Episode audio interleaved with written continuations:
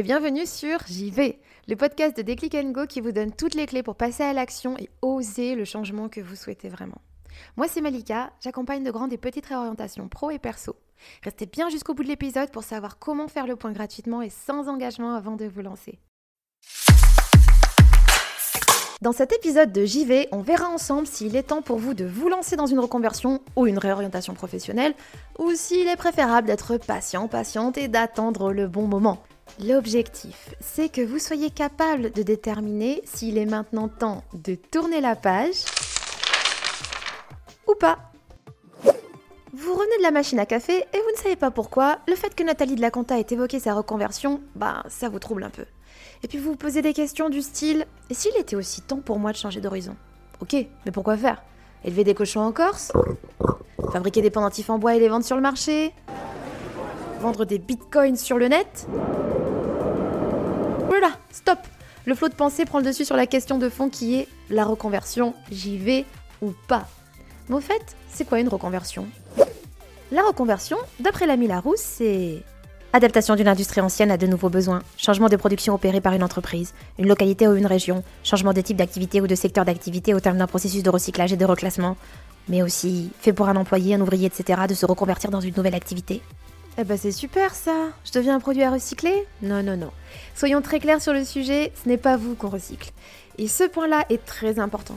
Il met l'accent sur une problématique rencontrée par n'importe quel futur reconverti qui est la question de l'évolution identitaire dans le processus de reconversion.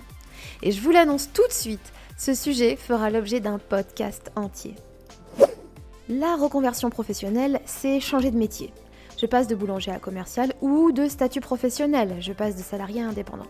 Il existe des petites reconversions et des grandes reconversions qui impactent fortement votre vie perso quoi qu'il arrive. Pour faire simple, changer de job, c'est une aventure qui impliquera des temps de formation, mais aussi des temps de remise en question et une évaluation concrète de votre capacité à changer de cap d'un point de vue financier. La reconversion implique un budget anticipé qui soit pris en charge ou non. D'un point de vue technique, logistique, avez-vous des centres de formation proches de chez vous ou pas? Est-ce un problème ou pas? Et aussi, d'un point de vue personnel, ma famille serait-elle prête à me suivre si mon changement pro impliquait un déménagement, etc., etc. Il existe aussi ce qu'on appelle des réorientations. Allez, je refais appel à notre ami le Larousse qui indique que se réorienter, c'est donner une nouvelle direction à quelqu'un, quelque chose. Exemple, réorienter la politique d'un pays. Par extension, la réorientation pro, ce n'est pas nécessairement le changement de métier. Mais alors c'est quoi? Si je change de ville mais que je garde le même métier dans la même boîte. Exemple, être responsable logistique d'une entreprise de 50 salariés à Limoges, ce n'est pas la même chose que gérer 143 salariés avec le même intitulé de poste à Lyon. Cela impliquera certainement une mise à jour des compétences. Réorientation. Si je décide de rester coiffeuse à mon compte pour un public du type personnes âgées dans les petits villages de Nouvelle-Aquitaine, faire de la route ne doit pas seulement être une contrainte acceptable. Il va falloir que j'aime ça, hein réorientation. Si je souhaite rester dans le domaine médical et changer de public car je ressens un mal-être profond dans un service en particulier, il serait judicieux d'évaluer ce qui est désormais rédhibitoire dans mon quotidien professionnel pour que je m'y sente vraiment bien. Réorientation. Les amis, la distinction est subtile mais elle est importante. Reconversion, je change de métier de statut. Réorientation, je change de direction, ce qui pourrait impliquer un changement de métier ou pas. Aller ou ne pas aller vers la reconversion ou réorientation, c'est bien une question qui concerne beaucoup plus de Français que vous l'imaginez. D'après une étude réalisée en 2019 par nouvellevipro.fr, site d'information dédié à la reconversion professionnelle, près de 9 Français sur 10 souhaitaient se reconvertir. 38% avaient déjà sauté le pas ou étaient en pleine reconversion et 55% réfléchissaient à changer de carrière. Et en 2022, eh bien, en 2022, d'après les chiffres d'une étude de Centre Info, la boîte à outils des professionnels de l'apprentissage, de la formation et de l'évolution professionnelle, une enquête ayant mobilisé 1600 personnes fait ressortir que 20% des travailleurs français sont engagés dans un processus d'évolution professionnelle. Et ce n'est pas fini. Les résultats d'une étude relayée par le journal Le Point indiquent que 47% des actifs sont en reconversion professionnelle ou envisagent de le faire. Alors, on se sent toujours aussi seul?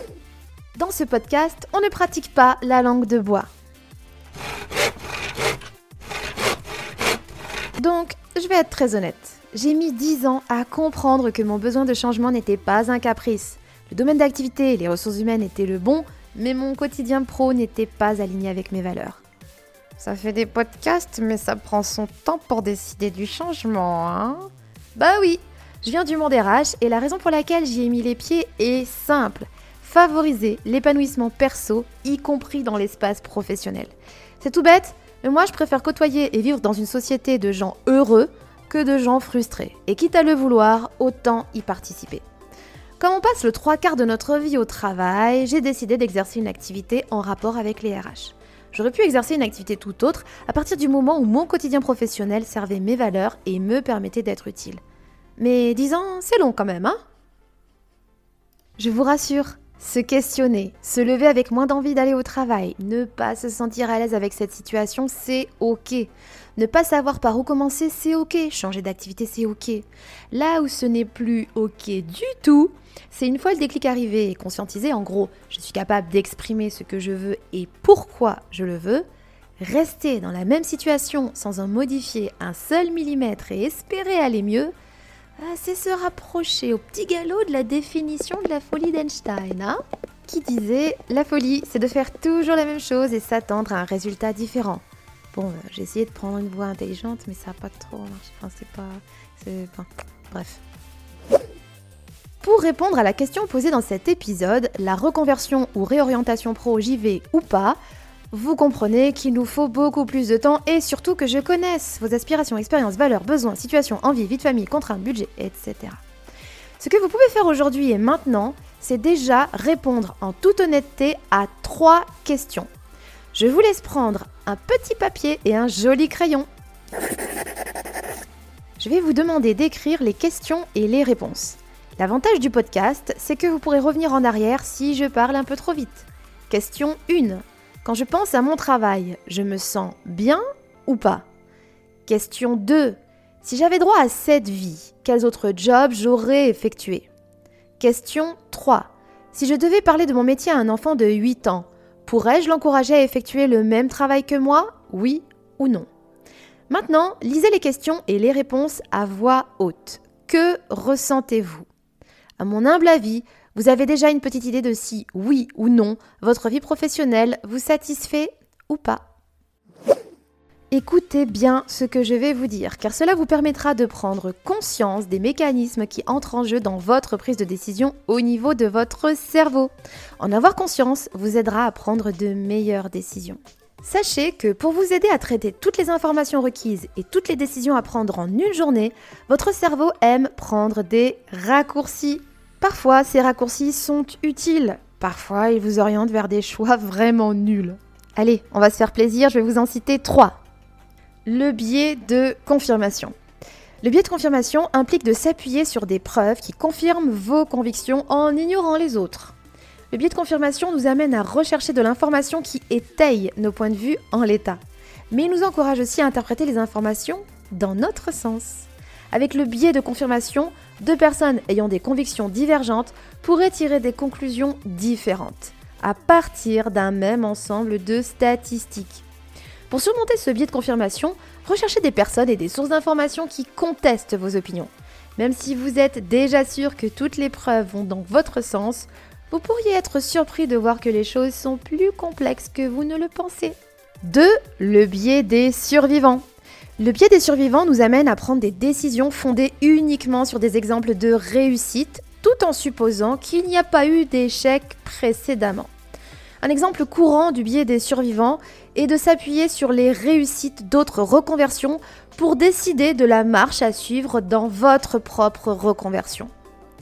Bien sûr, cette reconversion a pu être brillamment menée grâce à une stratégie particulière, avec des objectifs propres à la personne et un accompagnement de qualité.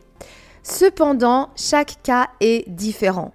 Pour éviter le biais des survivants, exercez-vous au scepticisme. Avant de prendre une décision basée sur des réussites, demandez-vous si ces histoires font l'impasse sur des échecs ou pas. 3. L'effet de halo. Bon, nous connaissons tous l'effet d'une première impression, mais nous négligeons souvent son vrai pouvoir. Un exemple. Quand nous pensons engager un prestataire parce qu'il est intelligent et organisé, cependant, cette impression peut simplement venir du fait qu'il est grand ou qu'il ait une poignée de main ferme. C'est l'effet de halo en action. Cela fonctionne aussi à l'envers. Si quelqu'un renverse du vin sur vous lors d'un événement, euh, pas, type networking, vous allez probablement remettre en cause les opinions qu'il formulera plus tard. Faites attention à l'impact de l'effet de halo sur votre réflexion. Lorsque vous prenez une décision, demandez-vous si elle est basée sur une première impression.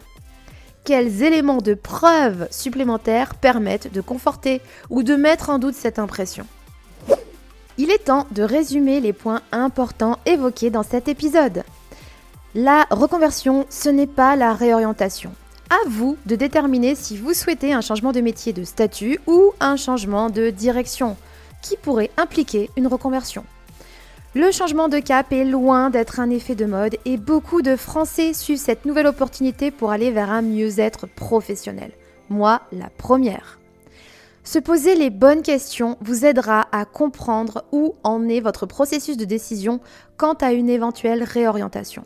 Enfin, méfiez-vous de cette machine formidable qu'est le cerveau. Il aime prendre des raccourcis. Comme vous avez été attentif jusque-là, vous avez droit au conseil de Tata Malika. Voyagez, allez au hammam, partagez un moment agréable avec vos amis. Vous n'êtes pas un citron. Vous pressez ou vous oppressez vous fera prendre de drôles de décisions. Privilégiez plutôt le fameux lâcher prise. La reconversion est une décision importante qui pourrait changer toute votre vie. Ayez l'audace de la prendre à tête reposée. Je suis certaine que vous prendrez la bonne décision pour trois raisons. 1. Bah déjà, vous écoutez ce podcast, ce qui est plutôt bon signe. 2. Vous écoutez ce podcast, ce qui est plutôt bon signe, avant de prendre une décision importante. Et 3. Vous écoutez ce podcast jusqu'au bout, ce qui est plutôt bon signe avant de prendre une décision importante. Et si on se lançait un défi? Cette semaine, je vous propose de reprendre la réponse à la question 2 écrite sur votre papier. Vous vous souvenez? La question était si j'avais droit à cette vie, quels autres jobs j'aurais effectués? Vous en choisissez un et vous contactez un professionnel du domaine pour lui demander, dans le cadre de votre reconversion, de vous accorder quelques minutes pour répondre aux questions que vous vous posez sur le métier en question. De l'audace, les amis, de l'audace. N'hésitez pas à me contacter pour me dire si oui ou non cet échange vous a conforté dans votre envie de changement professionnel ou pas.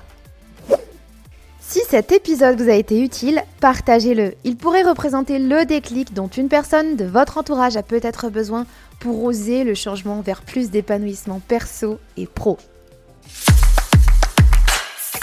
C'est tout pour moi. Merci d'être resté jusqu'au bout de cet épisode, j'espère qu'il vous a plu. Si c'est le cas, laissez-moi un petit mot dans la page contact du site ou sur les réseaux sociaux de Déclic Go, j'adore les lire. D'ailleurs, j'ai hâte de savoir si oui ou non vous avez relevé le défi lancé dans cet épisode. Chose promise, chose due.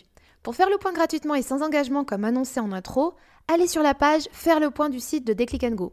Vous trouverez le lien en description. Et je vous recontacterai pour faire un diagnostic de 30 minutes. Alors go Cette émission vous a été proposée par Déclic Go, le premier organisme de formation qui accompagne les réorientations de ses bénéficiaires jusqu'à 12 mois après le parcours.